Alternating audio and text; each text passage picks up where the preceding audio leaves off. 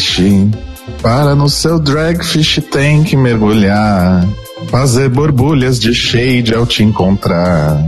Passar a noite em claro, vendo esse episódio horrível. Bom dia!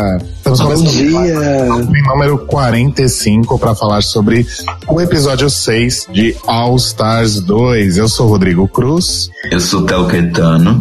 Eu sou Caio Braga. Gente, vocês estão morrendo? Animação, vamos lá, que episódio maravilhoso. Uhul. É. É. Essa foi a minha animação. E hoje nossa convidada especial é a nossa drag extraterrestre intraestelar ela que faz aí os looks maravilhosos, fora da caixa. Eu, particularmente, sou fã das, das headpieces. E apresenta o canal da Nix no YouTube e está participando aí das seletivas para Academia de Drags 3. Nix Wayne Kadoshi. Oi! Não, esse oi vai me lembrar uma pessoa que eu não quero lembrar nesse momento. Só apenas oi. Bom dia, gente, pra quem tá acordando agora, né? Tudo bem, Amore? Tudo, e vocês, gente? Tudo jóia. Como que estão as preparações pra seletiva? Ai, tô nervoso, tô tenso, tô no cagaço. tá, tá, tá, tá, difícil. Porque assim, eu vou sair da caixinha de novo, tá? Não vou dar spoiler, mas não vai ser o que eu habitualmente costumo fazer. É uma coisa diferente. Aí eu tô com medo, tô com cagaço. Ai, espero que gostem, né, gente? Nix, a gente tem Oi. aqui a nossa, a nossa pergunta tradicional pros convidados. E a pergunta é: quem é a sua drag favorita? É drag do RuPaul, vocês estão perguntando, né? Da Ou vida. da vida. Ah, da vida, gente, da vida não tem outra pessoa senão Ícaro Kadoshi. Arrasou. Porque foi a pessoa que, que eu, a primeira drag que eu vi na noite, que eu, que eu comecei a pesquisar sobre drag, sobre androginia, é o Ícaro. Nunca vai mudar. Agora, de RuPaul, continua sendo Bianca Del Rio, Manila e Kishi, gente, a Kishi é maravilhosa, gente. Sim. Ela não faz um show bom, mas a maquiagem, assim, de longe, você fala é Photoshop. Quando você vê pessoalmente, você fala é o Photoshop grudado na casa dela. Arrasou, ótimas escolhas, ótimas choices. Só não pergunta quem eu odeio. odeio não é uma palavra forte, mas quem eu não estou gostando no momento. Acho que a gente vai falar muito sobre isso agora no, durante o episódio, né? Iremos. Para começar então, vamos para a tradicional leitura de comentários do nosso amado Telo Caetano.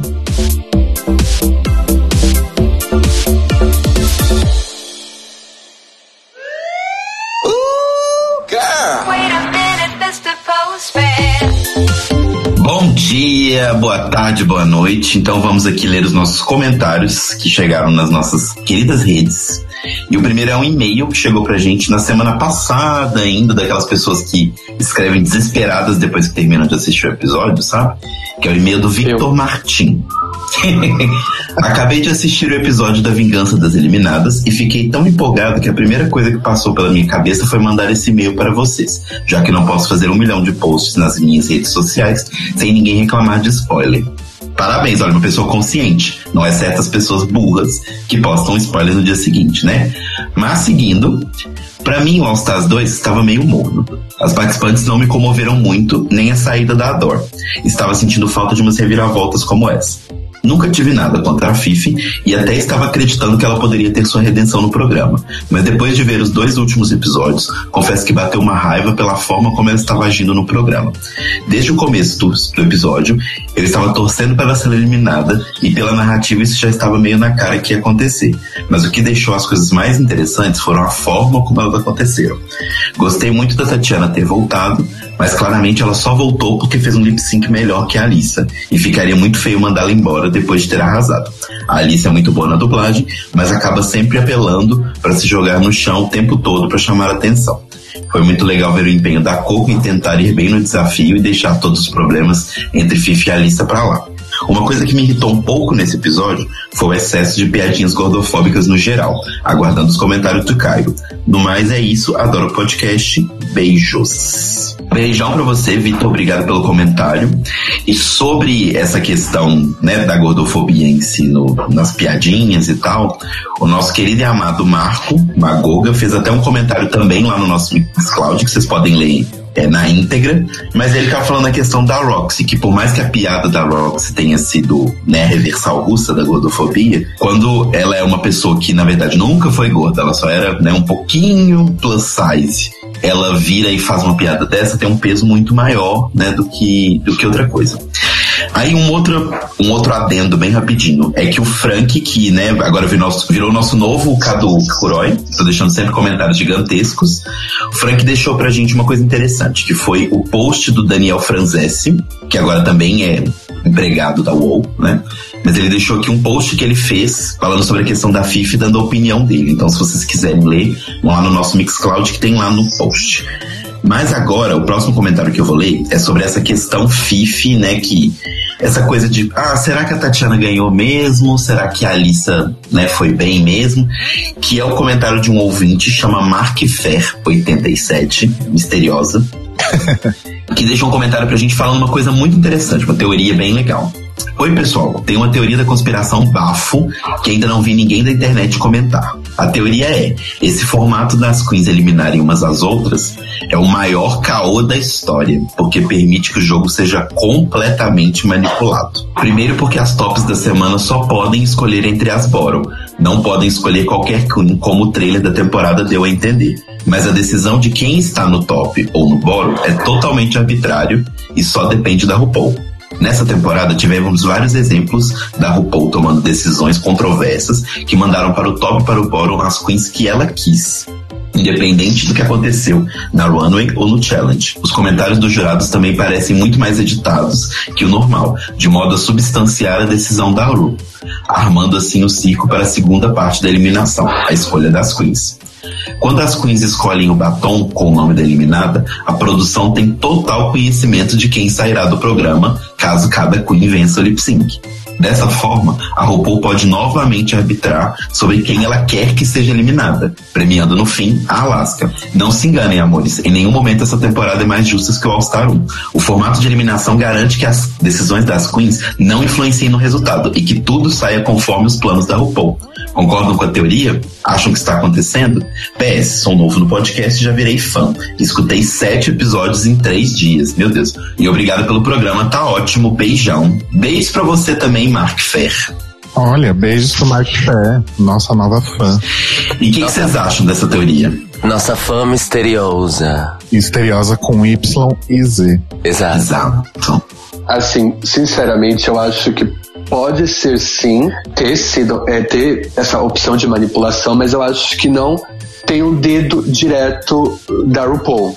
Eu acho que é mais viável a produção tentar fazer isso. Então, se eles puderem fazer com que você faça uma determinada coisa para que aquilo dê audiência, ele vai fazer. É, ele pode chegar, dependendo da pessoa, dependendo da personalidade de cada um, ele pode chegar a oferecer algo em troca, ele pode apenas questionar se você não quer fazer daquela forma. Aí cabe a pessoa decidir ou não se vai fazer. Porque ninguém aponta uma arma da cabeça da pessoa e fala, então, né, vai lá e faz, senão eu te mato. Há sim a possibilidade da produção querer manipular, isso realmente acontece em qualquer, em qualquer lugar de, de televisão acontece isso, porque eles querem audiência, ainda mais o programa da RuPaul ganhando premiação, que eles mais vão querer agora é chamar atenção, fazer do programa um caso de família. Então, há assim, realmente há essa manipulação, aceita essa manipulação dentro do programa quem quer, perante o contrato de cada um. E mas eu não acho que tenha o dedo direto da RuPaul, porque se tiver o dedo direto dela, muito falsa com o que ela prega com o que ela fala nas entrevistas e para todo mundo. Eu não sei até que ponto eu, eu acho que a, a colocação do, Mark Fer foi super é, assertiva, mas assim, eu acho que independente disso, mesmo se a eliminação continuasse é, seguindo o, o padrão habitual, eu acho que ia dar para manipular da mesma forma. Então, assim, eu acho que esse negócio das queens eliminarem elas mesmas em termos de narrativa e de dar um refresh aí no formato do programa é super válido.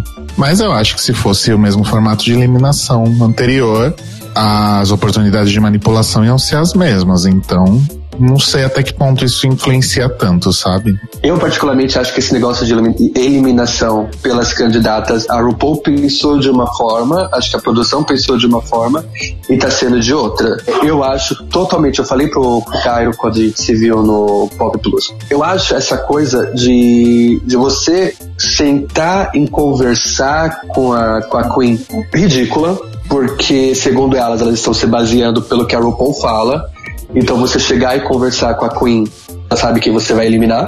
Aí é uma coisa que pode ter o dedo da produção para dar aquele, aquele minuto a mais, ter aquele apego, mas acho desnecessário. E eu acho que a RuPaul, na hora que foi fazer isso, ela pensou que fossem fazer como a Alissa.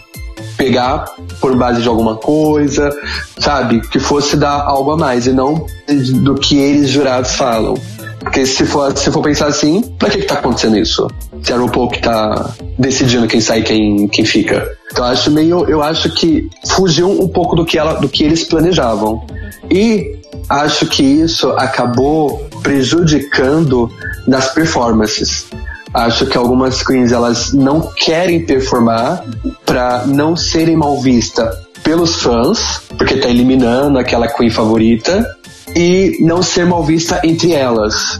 Então elas fazem ela ok, mas não surpreendente quanto faria se fosse o caso para ficar. O que a gente vê claramente no episódio anterior, que a Tatiana dublou com a, com a Alice, ficou e elas deram um show. Um, um de dança, de lip sync, de tudo.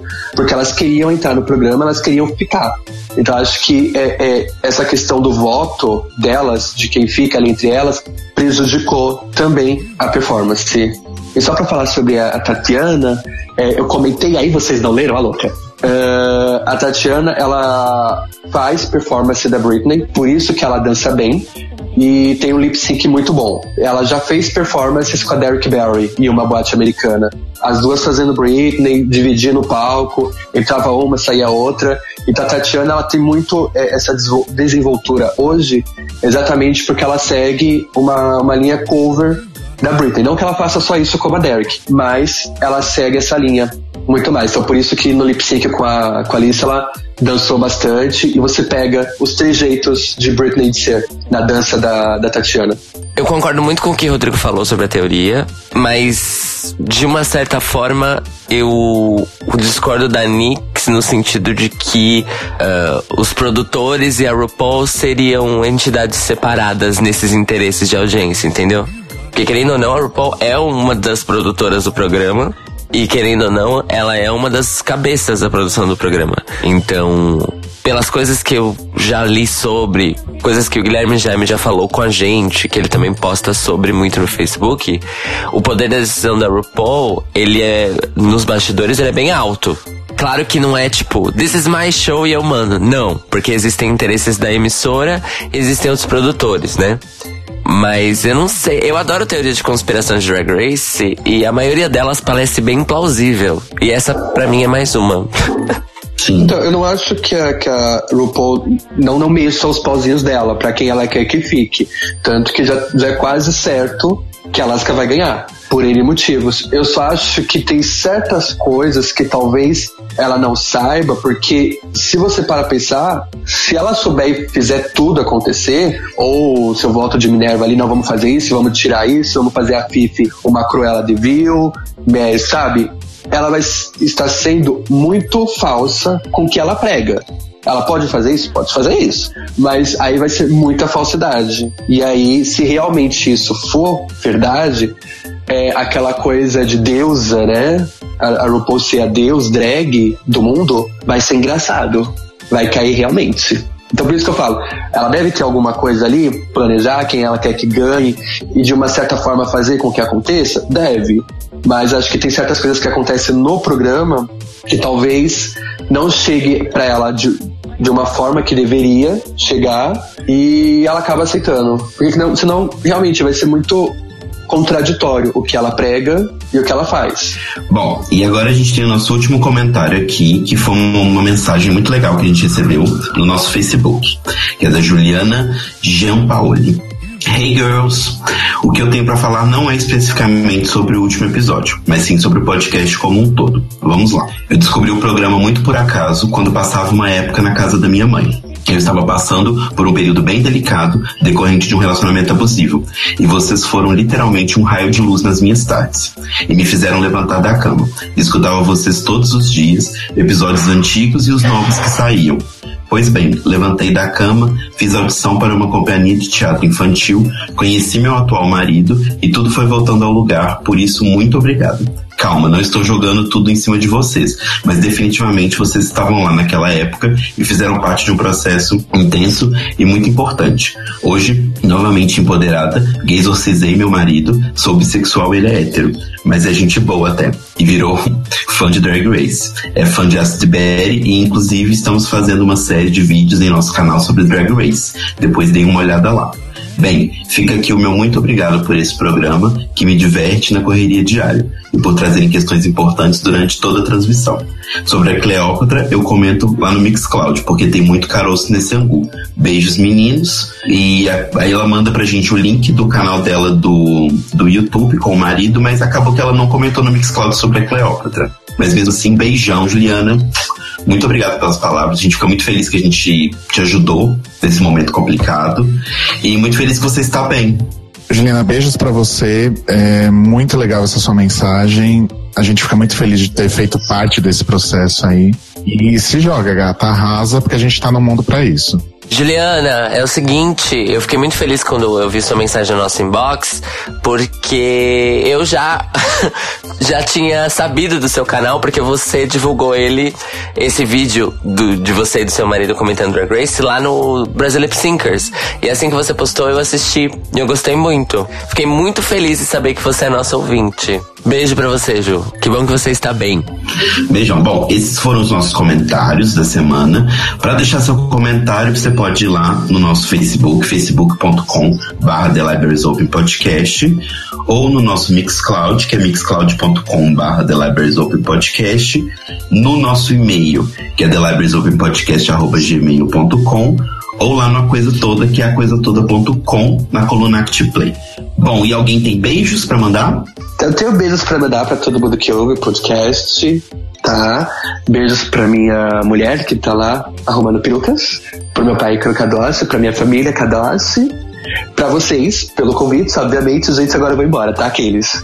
Beijo pra Xuxa, pro meu pai, pra minha mãe, não, que eu não tenho pai, então beijo só pra minha mãe, tá ótimo também. E obrigado pelo convite, tá? Agora eu tô indo embora, louca brincadeira.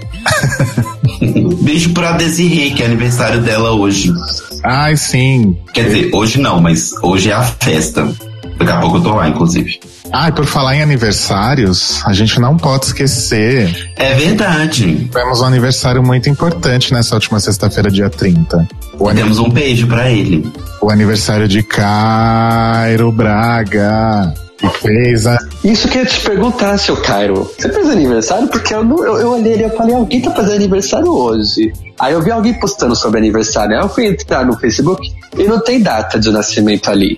Ele fez a misteriosa esse ano. Então, completamente, gente. Parabéns, seu Cairo. Quantos anos? 50? 50, né? É metade mais um, né? É absurdo. 26. Ah, tá. 51, entendi. Uma boa ideia. Não, vai, vamos parar com essas piadas ruins. É ruim que a pessoa dá risada. Gosta de piada assim. Mas É. parabéns, Caio. Obrigada, gente. 26 Muitos anos. anos de vida. Tenho mais um ano pra fazer alguma coisa muito boa ou morrer de forma trágica. Ou as duas coisas. Ou Aí eu ainda tô nesse maio do ano que vem, eu posso morrer elegantemente ou viver pra sempre como ninguém. Antes da gente começar a falar então sobre Dragfish Tank, eu tenho um pequeno recado para vocês, ouvintes do The Libraries Open. Sim, vocês mesmos. Nós estamos aí com uma programação especial para a reta final do All Stars 2. E nós temos uma grande surpresa em relação ao convidado especial para comentar o episódio 8, que é exatamente o episódio ah, final, digamos assim, né? Antes do, do Reunited, onde veremos o top 3 e também quem é a coroada da season, de acordo aí com a programação que a gente leu nos sites relacionados. Sabem quem é esse convidado especial? Quem? Alguém? Quem? Quem será? Quem será? Quem será? Não sei, quem, quem, quem? Vocês, ouvintes, quer dizer, não todos, né? Mas o ouvinte do The Libraries Open estará aqui com a gente via internet, via web, para comentar o episódio 8 de All Stars. Sabe como você faz para concorrer a essa chance de ser a nossa bibliotecária honorária? Ora, é muito fácil. Aí na descrição do, do, episódio, né, ou então na nossa fanpage no Facebook, vocês vão encontrar um link que é para uma pesquisa que a gente está fazendo, porque a gente quer conhecer um pouquinho mais sobre a nossa audiência. A gente quer saber quem são, quantos são, de onde são, o que gostam, do que se alimentam, como se reproduzem, né? E também saber as opiniões de vocês sobre o The Libraries Open, o que vocês acham legal, o que precisa melhorar, o que, que a gente pode fazer de diferente e o que a gente pode continuar fazendo igual.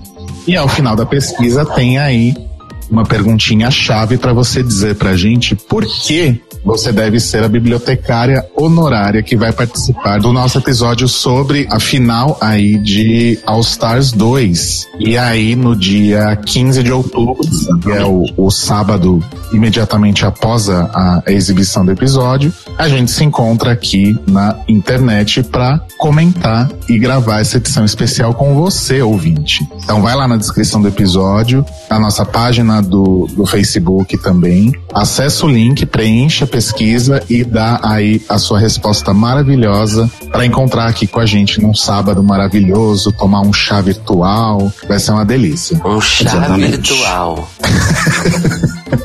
é isso. E caso não dê certo, a gente vai selecionar esse ouvinte no Growler. A louca, né? Vamos qualquer pessoa, a primeira pessoa que aparecer macho discreto fora do meio, a gente chama. Aí sim pode ser presente. Vamos então falar sobre Dragfish Tank.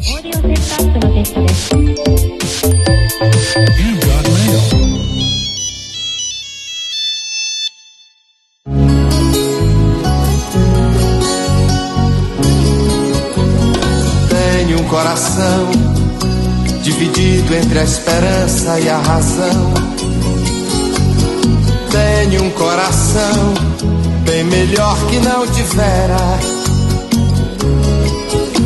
Depois de todas as reviravoltas que a gente viu aí nos últimos episódios, principalmente no, no último episódio, no Revenge of the Queens, a gente volta então para uma narrativa mais habitual de Drag Race, né? Uma coisa que a gente está mais acostumado, aquele esquemazinho normal de apresentação, mini challenge, preparação, challenge, lip sync, beijo, tchau, acabou o episódio, né? Uma coisa mais padrãozinha, mais normal, digamos assim. E que acho que depois de tudo que a gente viu até agora, foi meio que uma quebração de clima, vocês não acharam não? Bastante. É, foi um, foi um impacto negativo sair do Revenge of the Queens, que foi um dos melhores episódios de, em Drag Race History, pra essa bosta. Eu acho que bosta define bem o, o episódio. Então é isso, gente. Esses foram nossos comentários sobre. Mas é que essa parte não tem muito o que falar, a gente só vai repetir, tipo, é, foi uma bosta. foi uma bosta, foi uma merda, pode rebobinar e gravar de novo. tá? RuPaul paga o cachê de todas. Eu queria ver alguém perguntando pra Alice o que, que ela achava da atitude da, da, da, da IFE de não ter se despedido, de ter aquela conversa, vista essa, a lista só fez uma cara de really? Uhum. Juro que fez isso, mas ela não chegou a dar um depoimento específico sobre isso. Quem deu um depoimento, na verdade, foi a Tatiana, que falou que não comprou essa coisa de, ah, eu não quis abraçar a Alissa por causa de Cheers, sabe? Tipo, uhum. eu acho que, na verdade, a, a, partir de agora, a, a edição meio que deve apagar totalmente a presença da Fifi na temporada, né? Como se ela nunca tivesse passado por lá. Uhum. uhum. Que é meio que estão fazendo com o Todrick, né? Porque teve o, o lance, o rolê lá que ele brigou com produção. Parece que, tipo assim, ele tava tomando algumas decisões lá que a, a, a produção não concordava. E aí simplesmente o Todrick não aparece mais nos episódios. Vocês podem reparar que no máximo tem, sei lá, três falas dele ali no, no momento dos jurados, alguma que eles não conseguiram cortar. Mas ele não aparece mais. Quando mostra a mesa toda, quase ele não aparece mais. Tipo, estão apagando completamente o fato de que ele foi um jurado fixo.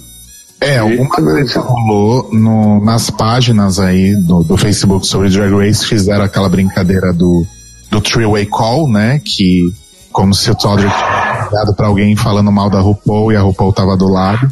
Uhum. Mas, enfim, a gente não sabe exatamente qual foi a treta, né? Mas ele tá realmente sendo aí bem deixado de lado no- nos comentários, principalmente do, do- das- dos comentários dos juízes, né? Sim. Agora sim, é, a gente vai falar do, do episódio com mais detalhes, tal, todas as, as etapas aí, mas eu já queria fazer uma provocação. Esse episódio, até pela forma como ele terminou, né? Tipo, as queens que sobraram na competição, mais a Katia, né? Esse episódio ele foi todo um revival de quinta temporada. Além do desafio Sim. principal ter sido algo que a gente já viu na quinta temporada, com essas mesmas queens que estavam lá praticamente, ele tinha mini referências, né? Aí eu posso de repente estar viajando um pouquinho, mas acho que super faz sentido. É, ele tinha mini referências à quinta temporada. Por exemplo, o episódio se chama Dragfish Tank, certo? Uhum. Qual foi o primeiro desafio de photoshoot da, da quinta temporada? As Ah, o tanque de água. É verdade, eu não tinha, eu não tinha pensado nisso. Então acho Também não. que tem mini, várias outras mini referências à quinta temporada aí. Não que eu tenha achado outra, mas se alguém tiver disposição de assistir esse episódio horrível de novo, talvez encontre mais. Gente, chocado com esse negócio do, do tanque de água. Eu não tinha feito essa ligação. É, então. Mas enfim, vamos direto pro mini challenge então, que acho que tem pouca coisa pra falar, né? Porque o mini challenge é aquele, foi aquele infelizmente obrigatório momento das últimas temporadas de obje- objetificação masculina, né? E vergonha alheia, incluindo Uhum. trocadilhos infames da RuPaul e a presença do Andrew Christian, que só foi lá pra falar Alaska, praticamente, né? Olha, olha o subtexto aí. Ele, né? ele, ele foi dar umas risadinhas e falar Alaska. cueca, né? Na verdade, ele foi vender cueca. Ele foi vender cueca, Sim. exato. É, aliás, só um Ele- shade rápido Tá. sobre Andrew Christian. Ele, a participação dele conseguiu ser mais irrelevante e esquecível do que a do Johnny Scruff, lembram? Sim. Nossa, verdade. Quer dizer, lembram? Risos. É porque a cueca era scruff ontem. Tipo, o negócio, a coisa toda era scruff. Exato. E quando eu achei Agora que a, que a objetificação do- dos caras seminus não pudesse piorar, vem um desafio em que eles ficam parados, como se fossem postes, literalmente, com máscaras escondendo o rosto. Parabéns, RuPaul. Não, é só, é só uma, uma dúvida aqui que eu vou jogar e vou sair correndo. Se realmente é manipulado a, a, edição, o que que garante pra gente que a Alaska realmente ganhou? Não. A não ser que tenha um, um- um cronômetro pra todas as queens ver, o que que garante pra gente que realmente ela fez em menos tempo? Fica aí a dúvida pra vocês. Fica essa grande dúvida, né? Mini challenge é isso, né? Acho que não vale a gente perder muito tempo com aquela palhaçada, não. Aí a gente tem então um momento de walkthrough. Antes disso, a gente tem a, a Alaska imitando a, a Alissa, né? Que eu achei um, um momento aí de um dos poucos momentos de descontração interessantes do episódio. Mas aí a gente tem o walkthrough com o tal do Marcos Lamones do The Prophets. O que, que é isso? É um reality show? Alguma coisa assim? Sim, é aqueles reality shows americanos que são sobre um público muito específico para um público muito específico. Tipo, ah, vocês têm que lucrar o máximo possível com uma ideia, sabe? E várias varia e pequenas variações desse, desse programa em outros formatos, mas é sempre isso. Tipo, ele é o cara do lucro financeiro. Interessante. Pois é. É, super. Mudou minha vida. E Uhum. Tô até pensando diferente agora.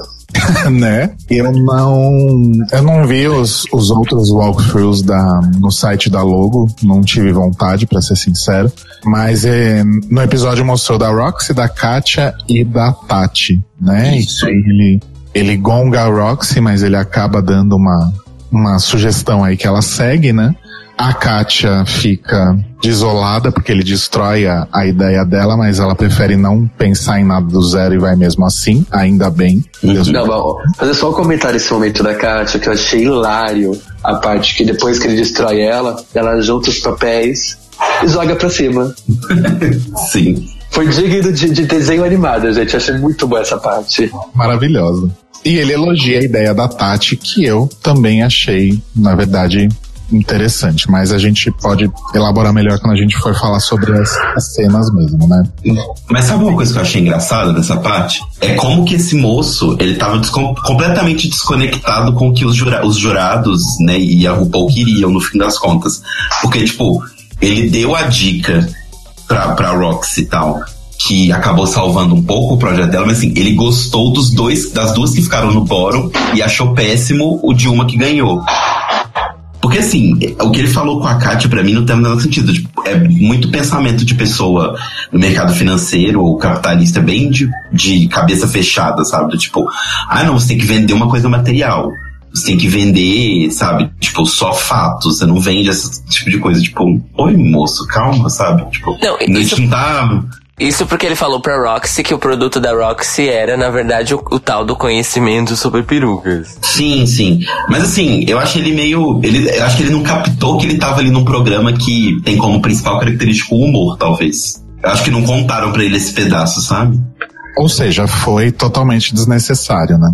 Eu só acho. Eu achei bem desnecessário. Sobre o produto da Roxy, eu só acho que ela deveria vir pro Brasil e conhecer como é que as drags daqui colocam peruca para bater cabelo e aprende a bater cabelo.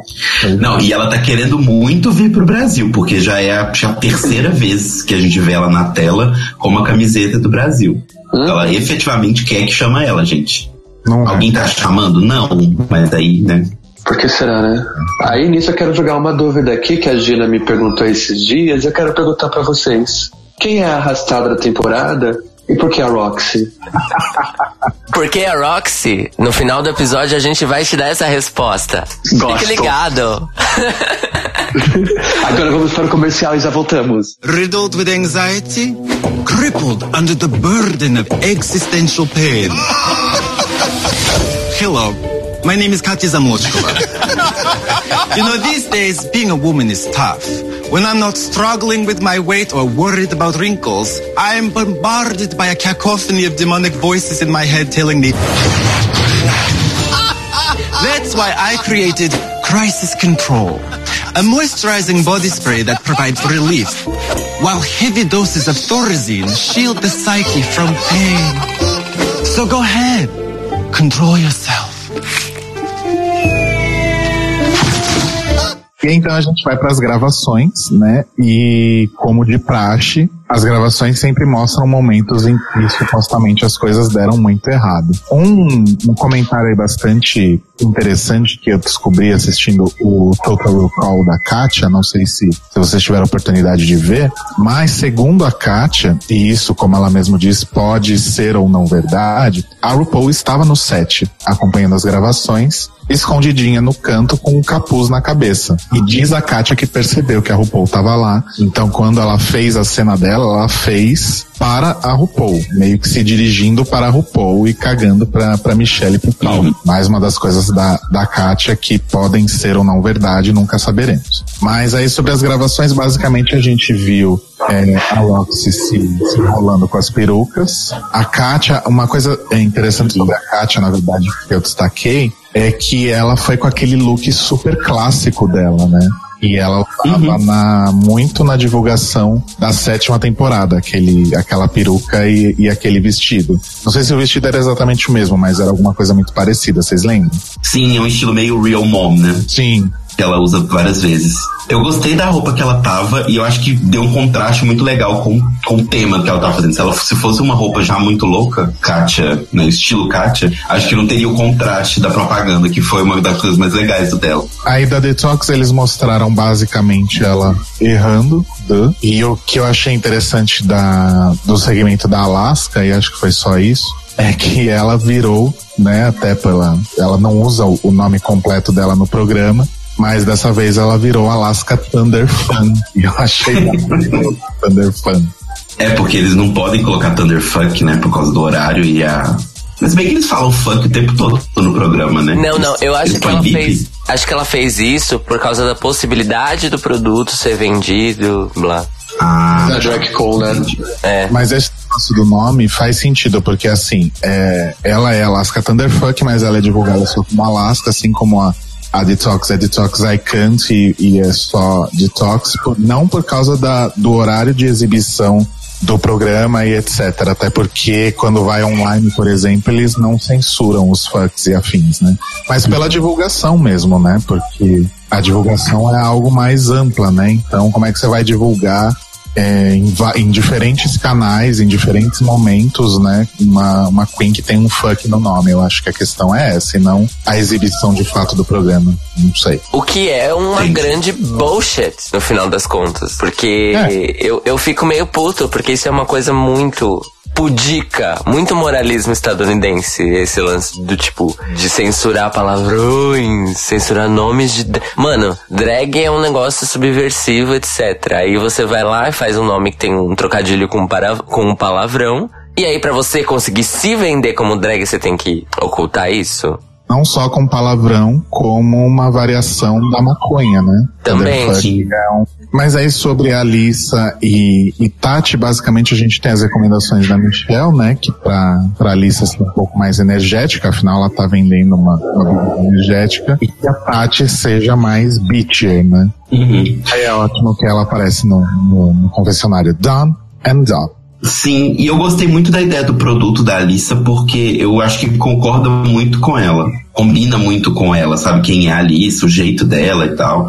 Até o que ela faz profissionalmente, que é a dança. Eu acho que foi o produto que mais tem a ver com a, com a Queen, necessariamente, sabe? E aí a gente volta então pra, pra workroom, enquanto elas estão se montando. E aí tem aquele momento rasgação de ser o Alaska Talks, completamente desnecessário, e a Alaska fazendo de novo a, a prefeita, né? O momento prefeitona. Estar aqui é tão. Vou tentar falar com a voz dela. Estar aqui é tão importante, não tem nenhum lugar onde eu gostaria de estar agora.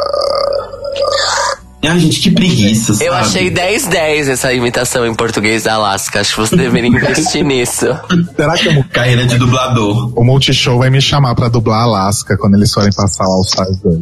Enfim, Seria um sonho. Vocês estão cansados da Alaska também? Eu cansei um pouquinho. Então, é o que eu falei no episódio passado. Eu tô cansado com o que a produção está fazendo com a Alaska.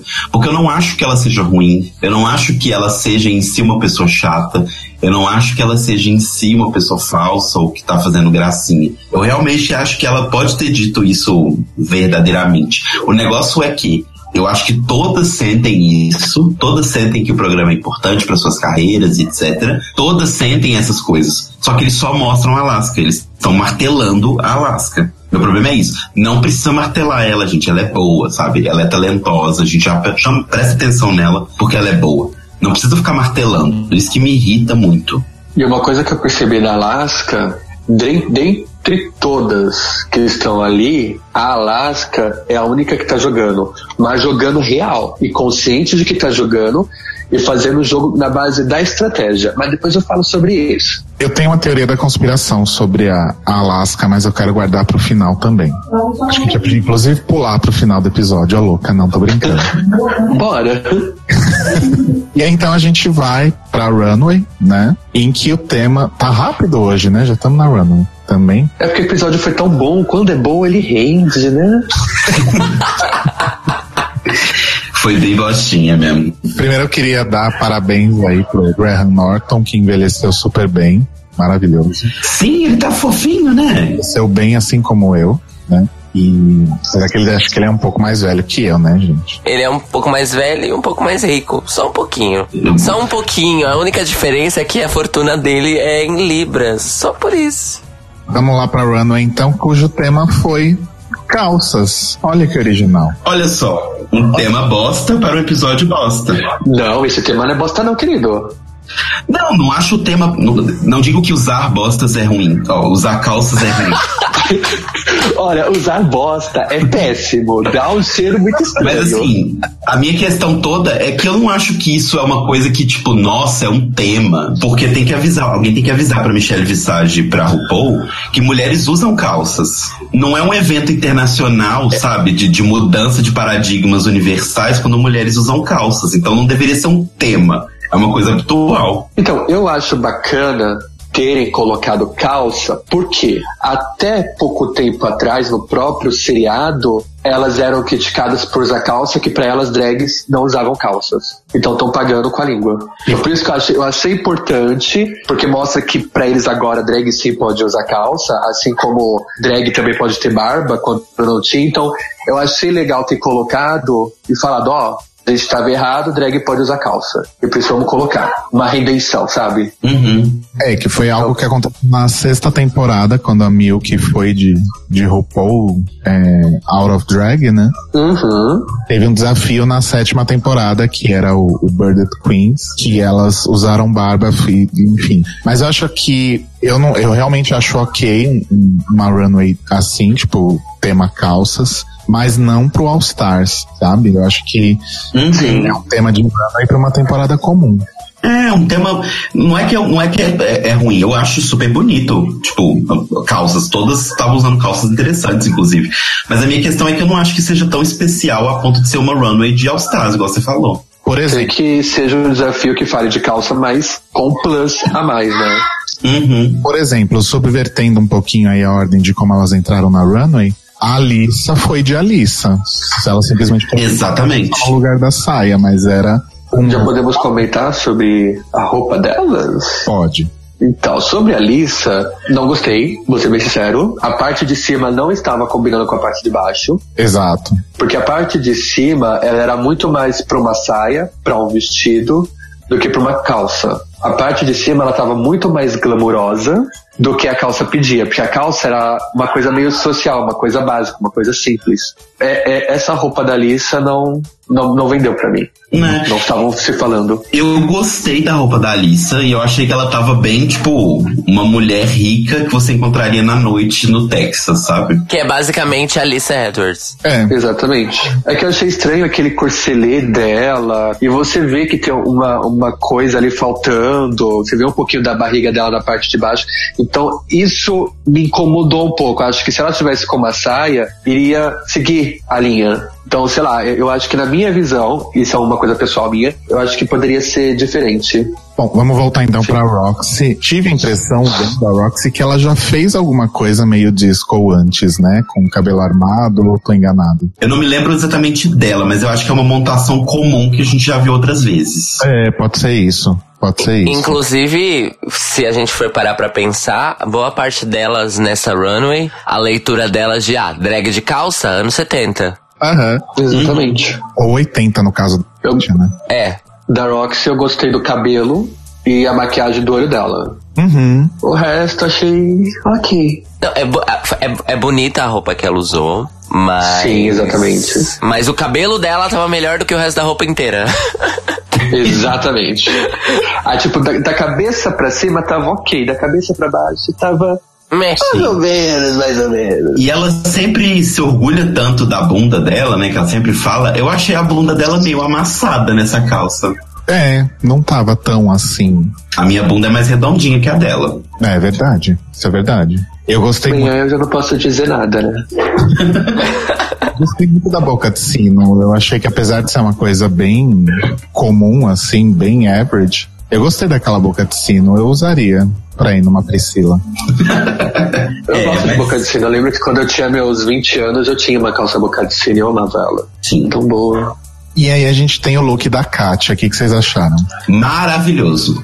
Eu gostei do, da roupa, eu gostei do cabelo, eu gostei do, do- do- da maquiagem, eu gostei da Kátia. Sabe uma coisa que me lembrou muito? É, não sei se todo mundo aqui já leu Sandman, mas o, o quadrinho se passa durante várias épocas, claro, mas o arco principal se passa nos anos 80. E é impressionante o como que a Katia aparece com as personagens que ficam no fundo, tipo, das histórias. Tipo, tá lá a ilustração da história acontecendo e no fundo passam umas mulheres, por exemplo, com uma sacola de roupas. É aquela roupa, gente. Tipo, as pessoas vestiam essas roupas meio malucas, meio esquisitas, sabe? Tipo, super bufantes num pedaço e colantes em outro, sabe? Eu achei muito legal, muito mesmo. Você falando agora de quadrinho, a Vice, a, ó, a Vice falou, a Kátia me lembrou um personagem de, de videogame. Do King of Fighters, eu esqueci o nome dela. Eu acho que é Vice, eu acho que ela é meio lesbiquinha no jogo. Entendi. É a Vice. Ela é do trio do Iori. Ela, tem, ela não é loira, Mas ela tem o cabelinho e o estilinho meio andrógeno, parecido com o que a, a Kátia. Ah, capei. Ela usa meio que um terninho, mas lembra mesmo. Isso, você me lembrou, você falou, eu lembrei agora. Eu amei a roupa da Kátia porque, pra mim, ela ainda tava no tema da Kátia. Ainda era uma coisa que eu imagino meio retrofuturismo russo dos anos da pós-Guerra Fria. Sim, sim, total. Arrasou. Eu gostei dos brincos da Kátia. Ela tava de brinco? Eu não lembro. Ela tava com uma coisa meio neon, assim. Hum, entendi. Ah, e tem uma coisa que eu preciso comentar sobre a runway da Katia, que é importante. A gente falou da roupa, a roupa tava fucking awesome, maravilhosa. Mas tem uma coisa sobre a Katia aí no geral que a gente quase nunca fala e que merece ser mencionado nesse episódio específico. A Katia nunca desfila do mesmo jeito. Sim, sim. Ela Eu nunca. comentei sobre isso na sétima temporada porque eu acho sensacional. ela nunca desfila do mesmo jeito. Claro, isso em Drag Race, porque na carreira de drag dela, ela não desfila, né? Tipo, na boate. Mas em Drag Race, pelo menos, ela sempre se preocupou muito em desfilar de maneiras diferentes de acordo com a roupa e a intenção que ela queria com a roupa, né? E eu acho, e eu acho que ela Sim, faz ela isso como uma história. ninguém. Desculpa. Exatamente, papagaio. Kátia, é isso aí. Né? Seu Tem papagaio, a gente, aquele a gente começou a falar da Kátia, ela já ficou excitada já. É mais ou menos. Eu não sei se é ele, se é ela, eu tô aqui ainda na dúvida. Falando da Kátia, eu gostei das poses que ela fez também. Tipo que, que a roupa era antiga, deu um ar muito futurista também as poses, o jeito que ela parava e fazia as caras e bocas dela. Uhum. E aí a gente segue pra, pra Detox. Eu achei que foi um look meio né, se a gente for pensar no, no, no conjunto da obra da Detox temporada até agora. Mas eu achei interessante ela ter usado calça capri, acho que foi a única que fez isso, né? E eu gostei muito daquela peruca, da cor especificamente daquela peruca. Eu achei que superou a personalidade da Detox, sabe? Uma coisa da Detox que eu gostei, que eu reparei nessa, nessa roupa, é que ela tá seguindo também uma linha padrão do, do estilo dela. E pode ser só impressão minha, mas se você pegar meio que os looks que ela fez é, durante a temporada, você pode meio que fazer uma coleção de moda segue quase que o mesmo padrão. Eles têm sua diferença, mas eles sempre tentam seguir quase que o mesmo padrão. Pode ser impressão minha? Pode ser. Pode ser que esteja pensando demais? Pode ser. Mas eu parei nisso. Ah, mas faz sentido, sim. Mas eu gostei, eu, eu achei simples, mas não necessariamente ruim por conta disso. Mas tava, num overall assim, tava bem simples. Sim, tava mesmo. Sim, uma pessoa toda prateada, né? Pra. É, então, exatamente. Tá Mas ok. comparando com, com o resto, né, tava uma coisa bem, bem mais simples. E aí a gente tem a Alaska, né, gente? Enfim, eu Pois não é. sei o que dizer, eu achei bem ruim, assim.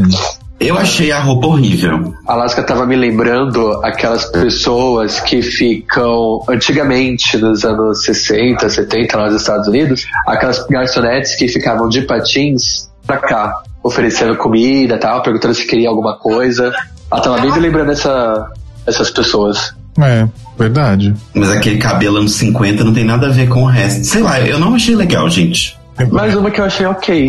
Pra mim foi um momento de, tipo assim, ah, pode usar qualquer coisa porque você é a Alaska. Aham. Foi. Foi. hum, foi bonito. No sentido de que não foi feio, entendeu? Foi ok, gente. Foi ok, foi ok. E considerando a Alaska e do que a gente sabe que ela é capaz, foi decepcionante. Sim, Sim. exatamente. E por fim, a Tati maravilhosa, incorporando aí a, a T-Boss do Chelsea. Eu achei maravilhoso. Maravilhoso, Gente, incrível. eu não tenho o que, o que dizer dela. Que quando eu olhei ela, eu falei, gente, se colocar mais duas pessoas, eu vou estar achando que eu tô vendo o Disque MTV. e tá, tá passando Disque MTV, eu tô vendo a Chelsea ali. Foi muito Tava legal. maravilhosa. E A inclusive. dancinha, sabe? A T- A T-Boss assistiu o episódio e mandou um tweet pra Tatiana dizendo que ela tava maravilhosa e que ela adorou. Olha, Amo. Que lindo. Gosto bastante. Já é a hora da gente ficar revoltada? Não, né? Ainda faltam uns minutos, então peraí. Ainda não, calma. Calma. Agora a gente vai falar sobre os vídeos, efetivamente. né? Vou falar só rapidinho sobre os vídeos, é, sobre os comerciais. A Roxy, o vídeo da Roxy foi bastante criticado, né? A, a Michelle falou que ela não precisava ter o negócio da, da queda da peruca duas vezes e tal. O Graham falou mal do daquele daquela roupa meio nude que ela usou, que tava uma coisa meio vó. Mas sério, gente, eu achei, não foi o melhor, óbvio, mas eu também não achei que foi um dos piores não. Eu acho que o único problema do comercial da Roxy foi que ela passa uma cola que cola a peruca forte, porém, se você reparar nos detalhes do comercial, acho que vocês perceberam isso, quando ela tira o cabelo, por mais que na, na hora da gravação tenha dado merda, no final você vê a raiz dela. Aham. Sim, dá pra ver. Então, esse eu acho que foi o pior do comercial dela. Não, o comercial dela pra mim já foi ok, não vi nada surpreendente. E o fato do produto dela não funcionar só piora a situação. Uhum. Mas, Mo, qual que você acha que foi pior que o dela, por exemplo? Eu acho que os piores foram. O o pior pra mim de todos foi o da Detox. Sim, concordo. Eu acho que o Eu produto. achei engraçadinho da Detox. Ah, eu acho que não fazia sentido nenhum. Uhum. E, e o da Alaska, porque assim, tipo, a Alaska, na verdade, o que, que ela fez? Ela fez uma coletânea dos videoclipes dela. Com uma pegada um pouquinho Lady Gaga. Então, o da Alaska, eu, eu, eu concordo com você no da Detox. Eu achei o, o- o da Detox bem fraco, apesar de eu gostar muito da Detox. Eu acho que nesse episódio especificamente ela deveria estar no bórum. Mas eu não eu discordo do da Alaska, porque eu gostei muito do da Alaska pela brincadeira que ele sugere com a coisa do- dos perfumes dos anos 90, sabe? Tem uns vídeos maravilhosos que as pessoas já fizeram disso, tipo, zoando, sabe? Tipo, sei lá, é sempre uma música muito anos 90, assim, anos 80, uma coisa preto e branco, e a pessoa falando palavras que não tem nada a ver uma coisa com a outra e no final aparece o produto, sabe? E eu acho que ela usou isso com a estética dela de uma forma engraçada, fazendo essa referência que eu acho que foi uma referência inteligente. Então eu gostei muito do dela. Mas pra mim, o Bottom efetivamente seria a Roxy e a e a Detox, não seria a Roxy e a Tatiana. Apesar de que a, a a- o, o comercial da Tatiana, pra mim, ficou um pouco mais morno do que eu achei que fosse ser. nossa, eu achei divertidíssimo. Não, eu gostei, não é que eu não gostei. Mas quando ela tava gravando lá com a Michelle e o Carson, e quando eles estavam passando e ela tava falando, eu achei que seria mais shade, mais rápido, sabe? Eu achei que foi meio lento, não sei. Não sei, foi impressão minha. Eu fiquei decepcionado que no vídeo final não tinha aquele take dela falando stupid bitch. Fiquei decepcionado. Sim, exatamente. que era a melhor parte.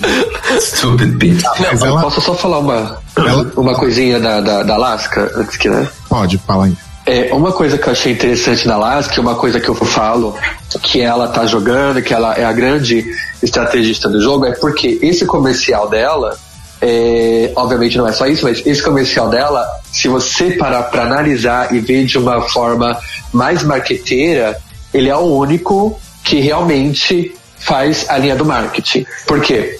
Ele é um produto que não serve pra merda nenhuma, que é uma bosta, mas no comercial ele instiga você a querer ter ele.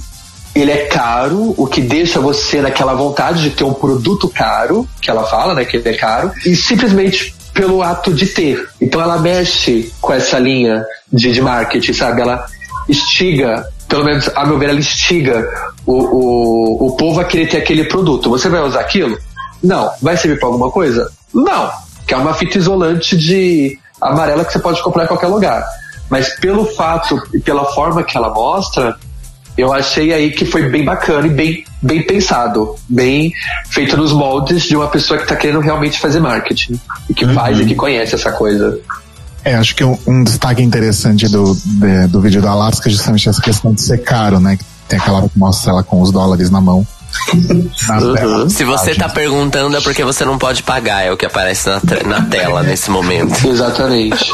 Sim. Maravilhoso. E aí chega aquela coisa, eu quero pagar porque eu quero mostrar que eu tenho uma coisa cara, sabe? Eu tenho aquilo. Não importa se eu não vou usar. Eu quero divulgar pra todo mundo que eu tenho. E isso que, que chega. E achei bem interessante isso no comercial dela. É, só voltando pra Tati, o que eu achei engraçado é aquela parte que ela tá andando na rua com o, o hand travel, né? O, o, a chaleira lá, o hand travel. Ela tá andando na rua, blá. She's a fucking slut. E continua Maravilhoso. É, eu gostei muito, mas eu acho que no, no, quando eles mostram no walkthrough e, e, e lá no, nos ensaios, tinham piadas mais legais que não foram pro negócio. Tipo esse negócio que o cara falou do Stupid Bitch.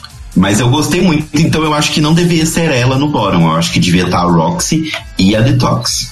E todo Sim. mundo concorda que o da Katia foi o mais maravilhoso? Sim, foi. Gente, que maravilhoso. E porque o da Katia também, ele tem uma coisa legal, que é questão de produto, é que o, ele é aquele tipo de produto que ele é igual a qualquer outro. Tipo, é uma loção de corpo que ela pode vender, né? Considerando que os produtos efetivamente vão ser vendidos. Mas é uma loção de corpo qualquer.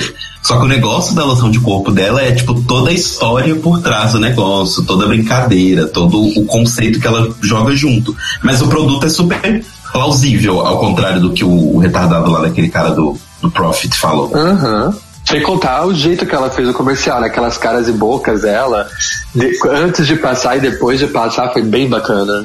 Uhum. A parte que ela fica na cadeira de ponta cabeça, não é por nada não, mas ela me lembrou uma boneca inflável. o que eu achei maravilhoso. Gente, desculpa, Kátia, é... eu acho que nesse elenco de All Stars, em questão de comédia bem feita, a Kátia é imbatível para mim. Uhum. Uhum. Isso porque a Alaska é boa nisso, mas a Katia é melhor que ela. É, eu acho que a Katia ela chegou num ponto que, que é tipo que a Alissa chegou, que apesar, apesar da Alissa estar agora também no, no All Stars 2, elas chegaram num ponto de personalidade, um ponto de, de criação de personagem que a Katia, a Alissa e a, e a Alaska, eu acho que elas existem como sozinha, sabe? Tipo, você pode fazer qualquer programa da UOL com qualquer uma delas, qualquer programa de YouTube, qualquer coisa que elas aparecerem, vai ser sempre muito interessante e chamativo, porque o person esses três personagens são incríveis. Uhum. Sim. Sabe? Então, eu, eu gosto muito da Katia, apesar de não achar que ela vai até o final, porque eu acho que a temporada tá comprada. Mas gosto muito do que ela tá fazendo. Tô muito feliz com ela. E por fim, Mas a Alissa, né? a Alice que a gente tava falando, que foi um comercial bem cara da Alissa mesmo, mas foi bem safe também, né? Uhum. uhum. Foi ok. Bem X. Nada muito. Esse episódio foi tudo ok, gente. Não tem uma coisa que fala, nossa, uau! Né? É, ok. É, tudo foi bem safe mesmo. E aí, falando um pouquinho sobre as críticas, eu não sei se vocês repararam, se, ou se foi só eu que, que vi isso. Mas eu acho que a Michelle Visage teve muito menos destaque nas críticas, acho que teve muito mais destaque pro Carlson. Ele uhum. falou muito mais. E o, o, Graham também falou bastante, até porque ele era um, um convidado especial, um dos raros convidados especiais que, que tem muito a dizer e que tem um, um carisma para manter ali a, a atenção. Que tem a ver com o tema. É, também. E o Todrick nem precisa falar nada que a gente já comentou sobre isso, né? Mas aquela coisa, todas elas tiveram críticas em algum momento, menos a Alaska, né? Uhum. E aí a Alaska faz aquele discurso, é isso, é para isso que eu tô aqui, é minha paixão, o meu chamado. Isso, gente, sério, não tá dando. Mas eu, depois eu vou falar da minha teoria da conspiração. E aí. Uma coisa que tem me irritado na Alaska é que ela tá com muita síndrome Lagrange. Ela não tá saindo do personagem. Eu acho legal que isso é meio que uma opinião geral, assim, porque todo mundo que, que a gente chama faz exatamente esse mesmo comentário. Uhum. É meio que uma opinião geral, assim, sobre a Alaska na temporada. Uhum. E aí, então, a gente chega aí no, no, no top e no bottom, que foi exatamente igual ao do do episódio 2, que foi o Snatch Game, né? Uhum. Alaska e Katia no top e Tati e Roxy no, no bottom. Detalhe, Roxy no bottom pela quarta vez. Lembrando que estamos Como no diz... sexto episódio. Uhum. Como diz Anitta, do, da, da, da minissérie Presenças de Anitta, nada é por acaso, tudo está escrito. Então esse boro, acho que não foi por acaso não. Mas assim, é como o Telo falou, não fazia sentido nenhum a Tati estar no bottom e a Detox não. Sim. Eu acho que, inclusive, foi uma, uma escolha estúpida no sentido de Good TV, né? Igual a gente sempre comenta aqui. Porque se eles queriam dar audiência pra essa porra e realmente estourar o negócio, colocava o Rolasca Tox inteiro ali pra decisão, sabe? Duas no, no bottom e uma tirando uma das duas. Só que aí, Sabe? Querem, quer fazer drama? Quer choro, lágrimas, ranger de dentes? Faz isso, então. só que aí a Alaska não ia ganhar.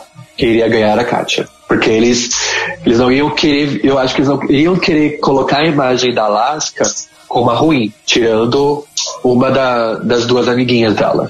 Mas aí que tá o negócio, porque no nesse caso, se, ela, se as duas estivessem no bottom e a Alaska tivesse ganhado, eu não acho que ela teria uma imagem de malvada, porque ela teria que escolher uma. Pelo contrário, eles iam fazer a imagem dela como tipo assim, nossa, que triste, ela teve que tirar uma das amigas dela porque ela não tinha opção.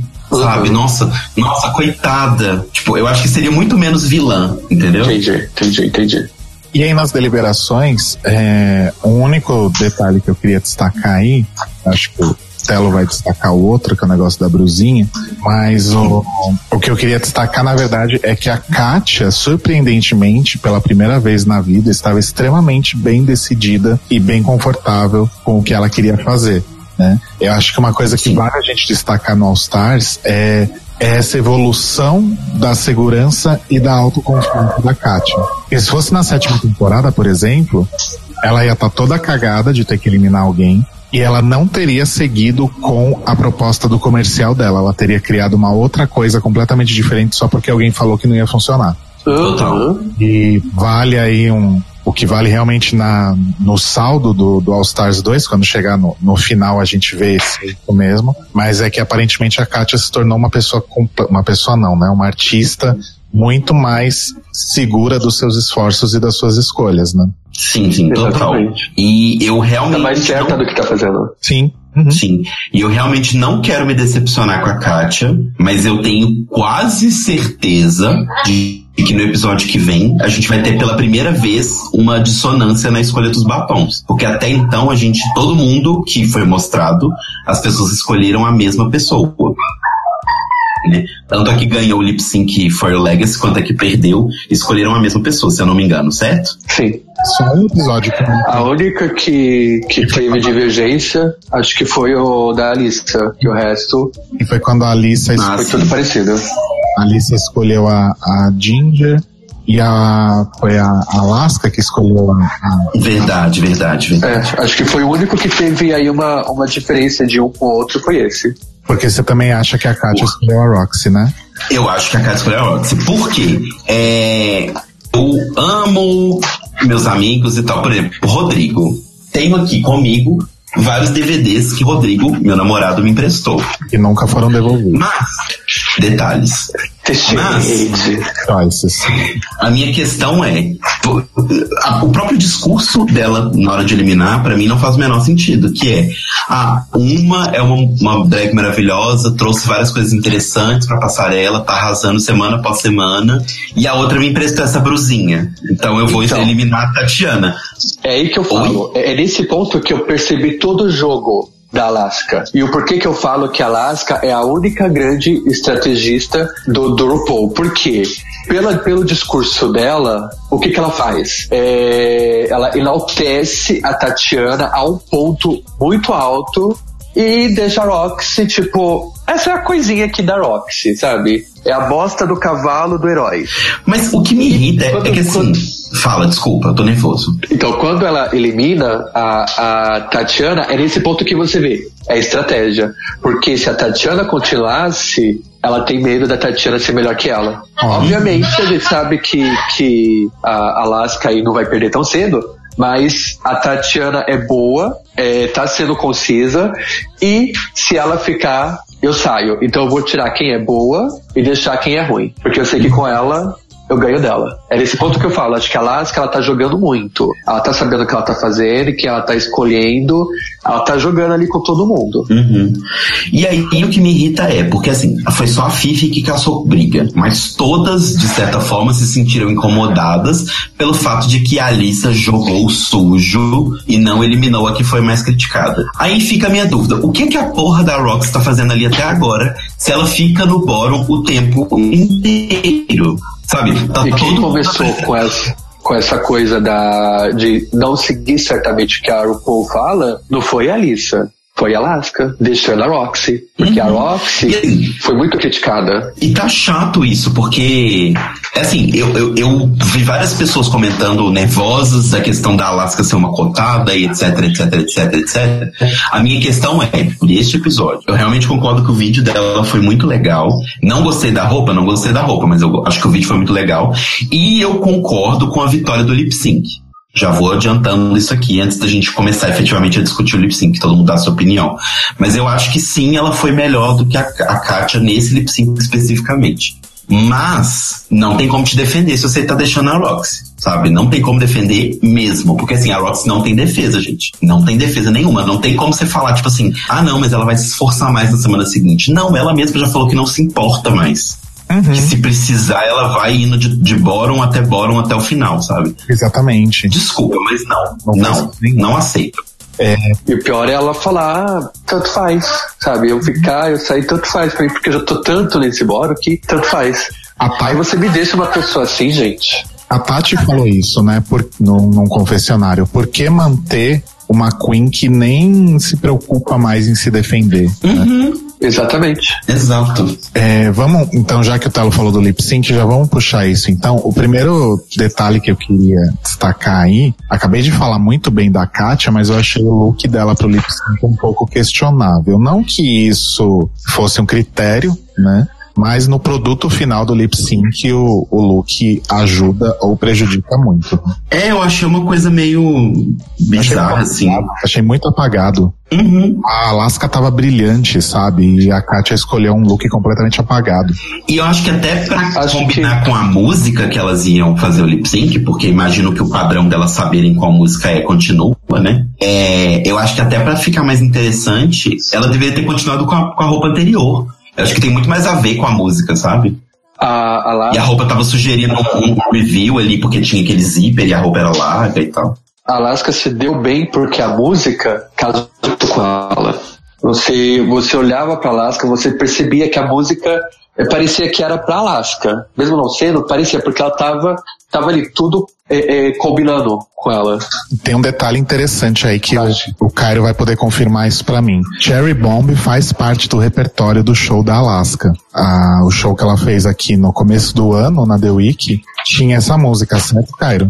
Certo. Era a única cover do show, inclusive. Agora sim, eu não sei se ela já tinha essa música no repertório antes, ou como All Stars foi gravado no meio do ano passado, se depois de ter feito o lip sync ela pensou, olha, uma música que eu posso colocar no meu repertório. Ou se realmente foi uma grande coincidência, entre muitas aspas aí. Pois é, esse é um detalhe possível de, de descobrir caso as é, existe um site que cataloga setlists de shows, né? Eu esqueci o nome dele, mas é um site gigantesco que faz isso. Só que eu não sei se as pessoas cadastram os setlists da Alaska lá, né? aí daria para descobrir. Para quem quiser fazer isso, fica a dica aí. É, porque eu não vou fazer. Bom, é... mas eu queria só falar uma coisa que vai ser meio redundante, mas é que eu preciso falar. Alaska, querida, deixar uma pessoa numa competição porque ela te emprestou uma blusa, vai se fuder. Alaska, querida, stop immediately. Exato. Mas stop o que a... immediately. Mas o que a falou sobre essa questão de estratégia de eliminar a Tatiana porque ela é muito melhor faz muito sentido, né? Faz Isso total. Faz muito mais sentido. Faz, faz total sentido. sentido. Faz total sentido. Mas a Roxy é, é a arrastada da temporada. Arrastadíssima. Arrastada é, é a rima. A minha teoria da conspiração é a seguinte. Todo mundo já tá falando há muito tempo que Alaska é a cotada para vencer a temporada, etc. A gente vê alguns detalhes aí é, as coisas que ela fala, as estratégias que ela segue, os discursos o Paul é maravilhoso e esse é o melhor lugar do mundo. A gente vê, por exemplo, que os confessionários da Alaska são sempre muito positivos, raramente ela tá falando mal de alguém, né? Uhum. As críticas dos juízes são sempre positivas e tal, blá blá blá. É, no Total Recall da, da Katia sobre esse episódio, ela começa a com, é, comentar logo no começo, ah, o episódio vai ser isso, a gente vai fazer aquilo, blá blá blá blá blá blá, who cares, Alaska won, né? Com uma cara do tipo, ah, o que, que adianta esse episódio se a Alaska ganhou ele de novo? Mais ou menos isso. No Behind the Scenes, lá no, no, no canal da Wall Presents, a Tati fala que teve uma grande dificuldade. Ela acha que a Alaska realmente é uma excelente artista, mas ela teve uma dificuldade muito grande de se conectar com ela, porque parece que ela tá com uma parede em volta dela.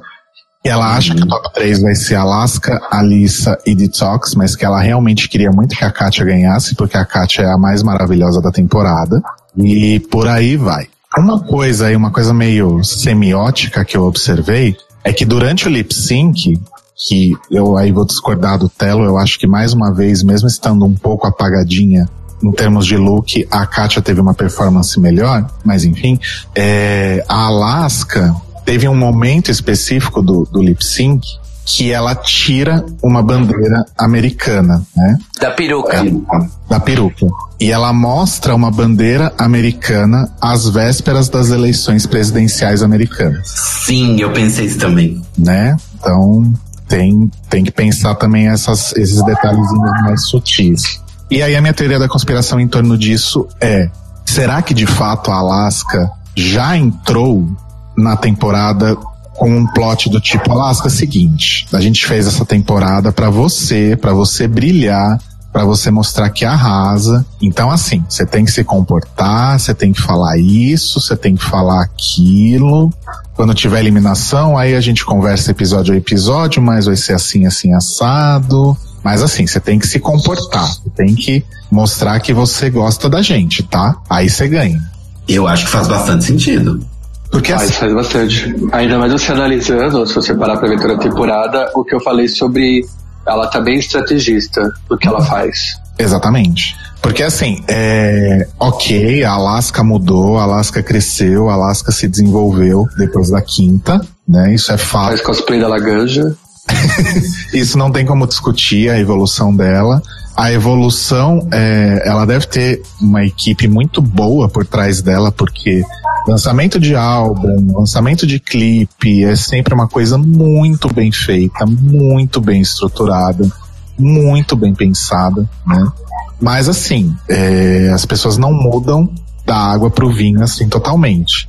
Vide Fifi O'Hara, vide Rox e tal, as pessoas continuam tendo seus traços de características e personalidade e tal. E assim, cadê a personalidade da Alaska que a gente tá habituado a ver por aí? A personalidade dela, de fato, tá muito apagada nessa temporada. Ela tá se comportando muito bem. Ela tá se comportando como uma vencedora do, RuPaul's Drag Race All Stars 2, sabe? Sei. O que que vocês acham? Tô viajando muito?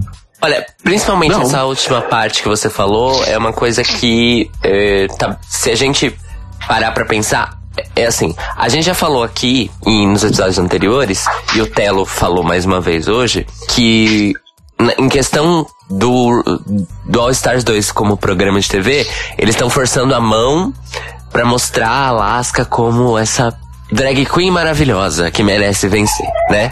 Mas isso que o Rodrigo falou agora faz muito sentido porque é, e vai de acordo com o que a Tati falou sobre a Alaska estar fechada enquanto pessoa. Se a gente parar pra pensar, os momentos mais, vamos dizer assim, humanos e de interação e tal, e mesmo os, os confessionários, que são mais espontâneos, mais autênticos, nenhum deles é da Alaska. Inclusive, a Alaska não teve nenhum momento desse na temporada inteira. Ela só aparece em confessionário pra fazer discurso de eleição. Uhum. Quem acho que tem, único- quem tem confessionários mais espontâneos e autênticos essa temporada toda foi a Lissa e a Kátia. Uhum. E a Detox, até certo ponto, né? Mas a- realmente, a Alaska, a- vamos dizer assim, o programa sempre teve, isso é uma coisa de RuPaul's Drag Race, que ainda não se perdeu. Sempre teve a, a preocupação de mostrá-las também as pessoas por trás das drags, né? E eu acho que nessa temporada a Alaska, ela tá sendo empurrada pra ser mostrada como uma drag maravilhosa, mas a pessoa dela não existe. É, se fosse uma temporada normal de Drag Race, a Michelle faria um comentário do tipo: Ah, você tá maravilhosa, esse look essa performance, mas eu não sei quem você é. Você É. precisa me mostrar quem você é. Eu quero ver vulnerabilidade. Exato. Faria. E aí, novamente, vem de novo aquela coisa de ah, a Michelle não tem uma convivência tão grande com a Tatiana, a Michelle não tem uma convivência tão grande com a Kátia, mas a Michelle é amiga, assim, amiga best friends forever, com Detox e Alaska. Será que isso não estaria atrapalhando o julgamento, de certa forma? Isso porque Michelle Visage começou a temporada avisando que ela ia pegar pesado porque isso é All Stars. É, ela E no pegou final pesado das- com pessoas muito específicas que ela mirou. Exato. Mas a Alaska ela não tá pegando pesado, a Detox ela não tá pegando pesado. Só, só vamos Pelo corrigir. contrário, ela tá deixando passar muita coisa. Vamos corrigir um- um- uma coisa importante no que a gente tá falando, Telo. O programa está escolhendo mostrar a Michelle Sim. sendo pior com determinadas pessoas. Exato, exato, exato. Sempre importante a gente lembrar isso. É, porque aquilo que a Dor falou no Periscope é muito importante. Que a Michelle fez comentários naquele episódio específico, no primeiro, que a Michelle fez comentários muito mais completos sobre todas elas e não só sobre ela, como foi mostrado naquele episódio, né? Então a gente tem sempre que levar isso em consideração. O que, na verdade, dá mais uma camada de manipulação de imagem pra cima da Alaska. Porque a Michelle pode ter feito comentários muito específicos pra Alaska, críticas, mas é a edição escolhendo mostrar. Exatamente.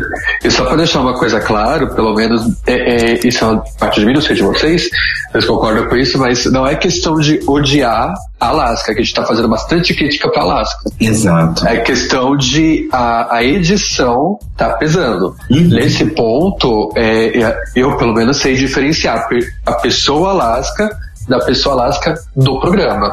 E a pessoa Alaska no programa tá complicado, tá bem complicada. Exato.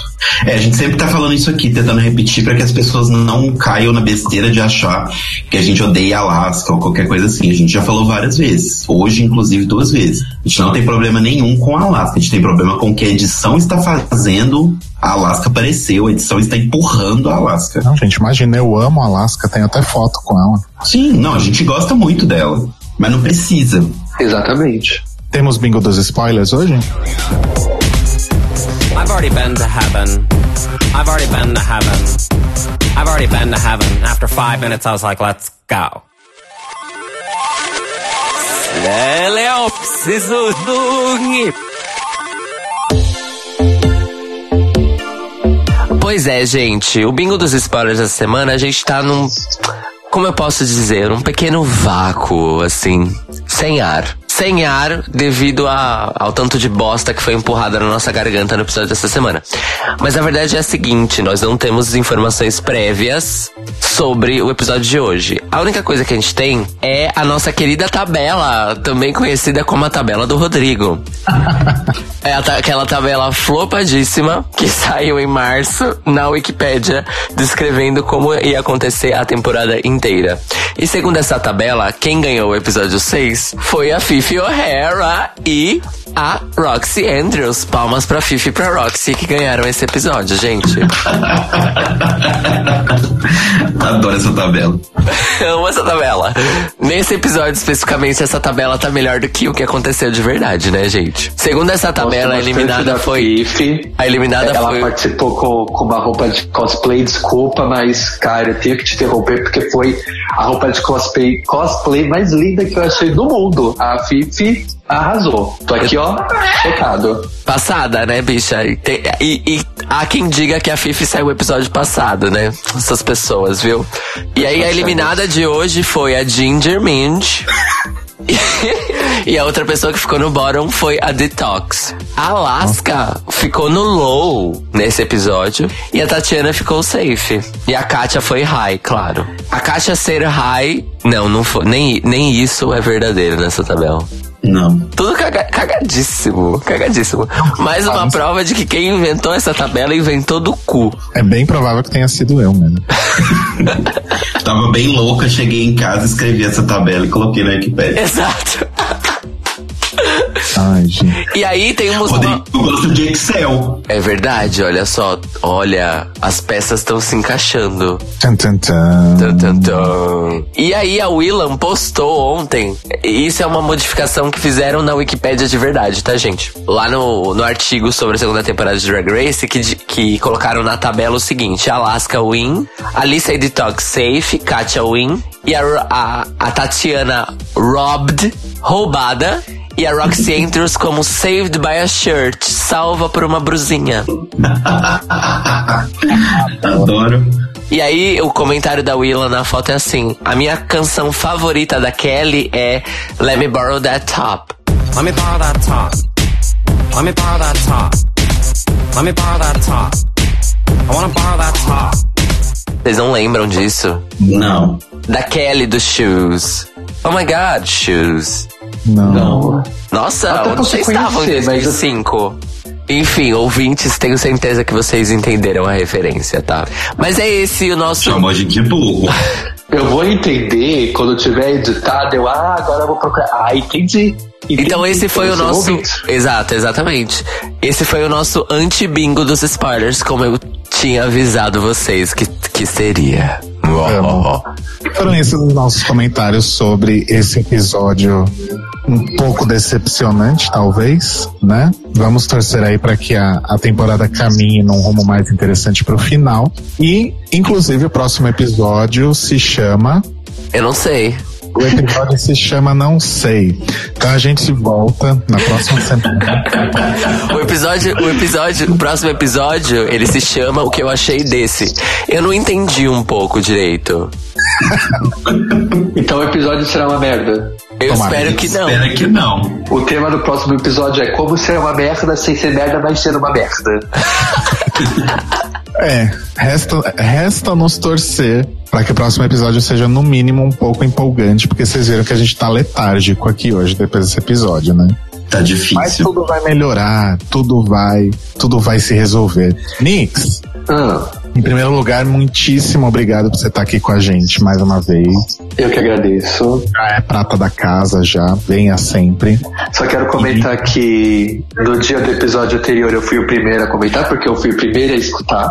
É verdade? Tá? Porque caiu meia-noite, meia-noite eu tava escutando já. Eu tava editando meu vídeo e falei, vou parar pra escutar. Ai, arrasou. Olha só. Ouvintes, é assim que tem que ser, a louca. E, Nix, aproveita o momento então para fazer todo o seu merchan, divulgar sua arte, sua vida, sua obra. Então, primeiramente eu quero dar uma bronca em vocês. A Tá? gente? É, porque até o momento eu acho que vocês são o quê? Nerds, né? Gostam de HQs. A contra... Até, até comentei isso com o Cairo. Até agora eu não entendo como vocês não comentaram da RuPaul está usando a frase do Homem-Aranha. Ah, sim, with great, po- é, with, with great powers comes great responsibility. Que ela parou de usar responsibility, inclusive, por conta de Carmen Carreira e todas as coisas. Uhum, Gente, eu, eu, eu fico esperando vocês falarem alguma coisa e vocês não falam, gente. Ah, mas é porque eu, eu acho que é porque eu achei tão óbvio que eu não comentei, porque, tipo, eu achei que as pessoas devem ter feito essa ligação rápido. Eu espero, eu realmente espero, porque eu não quero ver Não. de pessoa falando depois. Ai, você viu a frase que a RuPaul inventou? Não! Bullshit! Não, acho que não, bicho. Já teve tantas vezes a história do Homem-Aranha sendo picado pela aranha, tantas vezes o tio Ben morrendo, que não é possível. Ah, vai saber, né? Enfim, fora essa bronquinha, tá? Amiga, que eu gosto de vocês pra caramba. Ah, obrigada. Quero agradecer mais uma vez o convite por, por participar, né? Embora o episódio seja um episódio. Enfim, quero convidar todos vocês, o público e vocês três também, a participar e ir lá comigo na, na seletiva da Academia de Drags, gritar, torcer por mim e pela Gina, que estaremos lá dançando, arrasando, fazendo coisas diferentonas, mentira, todo mundo igual batendo cabelo, louca, já polinizando no final. É, quem puder também e quiser, né? Não tô com uma arma apontando pra ninguém, mas gostaria. Segue lá meu canal, Mix Cadossi, Cadossi com K e SH. Treinei pra falar isso a noite toda, tá? É, faço vídeos de maquiagem, de videogame, enfim. Que louca. Isso, me segue nas minhas redes sociais, Mix Cadossi tudo, amo vocês. Às vezes. É isso, gente. Queria agradecer, tô, tô feliz, emocionante, tô até pulando. Olha, Sim, se- esse filme não dá não. sexta-feira tô lá. Eu não fui na outra, mas nessa que vocês vão participar, eu vou. Assim espero. Pode contar com Cairo e Telo aparecem lá também, pelo amor de Cristo. Eu não vou conseguir, mas estarei em espírito. E Alguém mais tem merchans, beijos e afins? Eu tenho merchan, mas não é pra mim. Porque o meu merchan todo mundo já sabe, né? Eu não vou fazer. Mas é lá na Wanda, tem camiseta nova, mas não vou fazer. E eu tenho um merchan de uma série nova brasileira, independente, chamada Septo. Que o nosso amigo Frank Aleixo participou da elaboração e criação e tudo mais. Olha que legal. Sim, o Septo ele é da Marmota Filmes, né, uma coprodução com o com o coletivo Caboré Audiovisual e o Brasileiríssimos, que é aquela página do Facebook que é bem conhecida, que faz um trabalho de divulgação de cultura brasileira e tal. O primeiro episódio já saiu, já está online, tem tanto no Facebook quanto no YouTube, né? E tá lá, confiram, Septo, igual de Pilsen. O meu merchan é o seguinte: a primeira temporada do Astrolábio acabou, mas você pode escutar todos os episódios no iTunes, Podflix e em cairobraga.com.br cat barra astrolábio.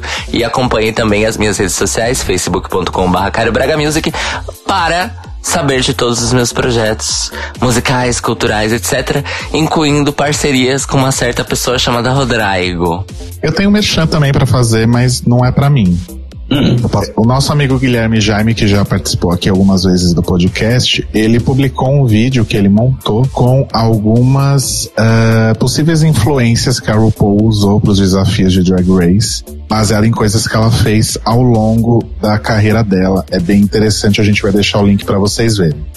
Então foi isso, gente. E lembrando mais uma vez, então, o, o link aí da nossa pesquisa para vocês responderem, para a gente conhecer melhor vocês e para vocês terem a oportunidade de participar da- do nosso episódio sobre o finale de, de All Stars 2. O link tá aí disponível na descrição do, do episódio e também na nossa fanpage no Facebook. E participem, venham conversar aqui com a gente. E mesmo que você não tenha interesse de participar da gravação, hum, choices. É, responde pelo menos pra gente conhecer um pouco melhor do público e fazer coisas muito mais legais pra vocês, certo? Isso. Se tiver com vergonha, gente, de participar da, da ligação, caso não queira, mas ajuda a gente preenchendo. E aí lá embaixo você coloca no motivo pra participar, você coloca que você prefere não participar do sorteio. Prefere ficar anônima. É isso. Bom, gente, beijos e até semana que vem. Yay! Beijo! Ei, beijos! Beijos e muita felicidade. dai